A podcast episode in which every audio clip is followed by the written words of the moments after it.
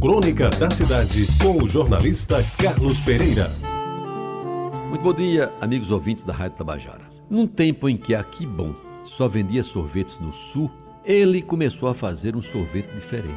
Até então, os sorveteiros limitavam-se a produzir os gelados de coco, baunilha e chocolate que vendiam nas ruas, naquelas carrocinhas, cujos latões eram envolvidos em panos, amônia e gelo para manter a temperatura considerada ideal, que não deixava congelar ou se transformar em água. Tropical, assim era conhecido, inovou na carrocinha mais bem tratada, o nome tropical bem pintado e à vista de todos, e o mais importante, implantou uma grande variedade de sabores de sorvetes. No meu ofício diário no DR, na hora do lanche, naquele tempo o expediente parava entre duas e meia e três horas da tarde para a turma lanchar. Tornou-se hábito ir para o jardim da casa onde funcionava o departamento, antes da construção do prédio novo, que é esse atual, onde o DR existe, e esperar a chegada de Tropical, que a cada dia trazia um produto diferente, de acordo com as frutas da estação. Foi então que eu conheci tomei os primeiros sorvetes de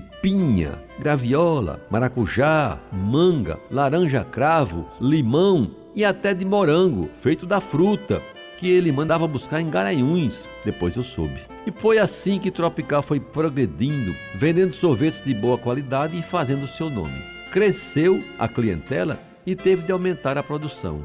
A carrocinha só não dava para atender a demanda que cada vez aumentava mais. Com as economias que conseguiu fazer, alugou uma casa na Almeida Barreto e lá instalou a sorveteria tropical, que durante muitos anos dominou o comércio de sorvetes da cidade, transformando-se também em ponto de encontro da família pessoense, que principalmente nos finais de semana acorria em peso ao seu estabelecimento. O que se via então era algo que deve ser recordado. O próprio Tropical, eu nunca soube direito o seu nome, é verdade, comandava a operação, ora servindo as mesas, ora ainda ao local onde se produzia o bom sorvete e, sobretudo, atendendo a todos com atenção e delicadeza que lhe eram peculiares. Montou um balcão com frente de vidro, de onde o freguês podia distinguir os sabores ofertados e escolhia na hora o que iria consumir. Aí já havia algum refinamento, e não raro já se podia pedir um sorvete de ameixa, de creme com passas, de café e até de castanha, embora as frutas continuassem sendo o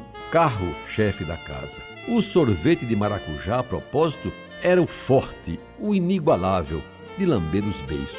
Mas aí veio a Maguari, criada para produzir sorvetes e sucos com incentivos fiscais da Sudene, e Tropical começou a definhar. A compra da Maguari pela Quibon nos anos 80 foi o golpe fatal que obrigou Tropical a fechar as portas de sua sorveteria, que não aguentou a concorrência desleal e poderosa.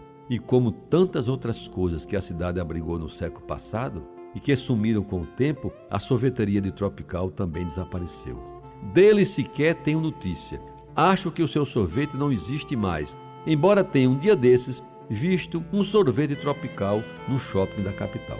Quando concluo estas linhas, volta-me à lembrança a figura magra, de semblante sério e simpático de Tropical, um homem digno e trabalhador, que tantos esforços fez para vencer na vida, que durante algumas décadas marcou com sua presença a vida desta cidade.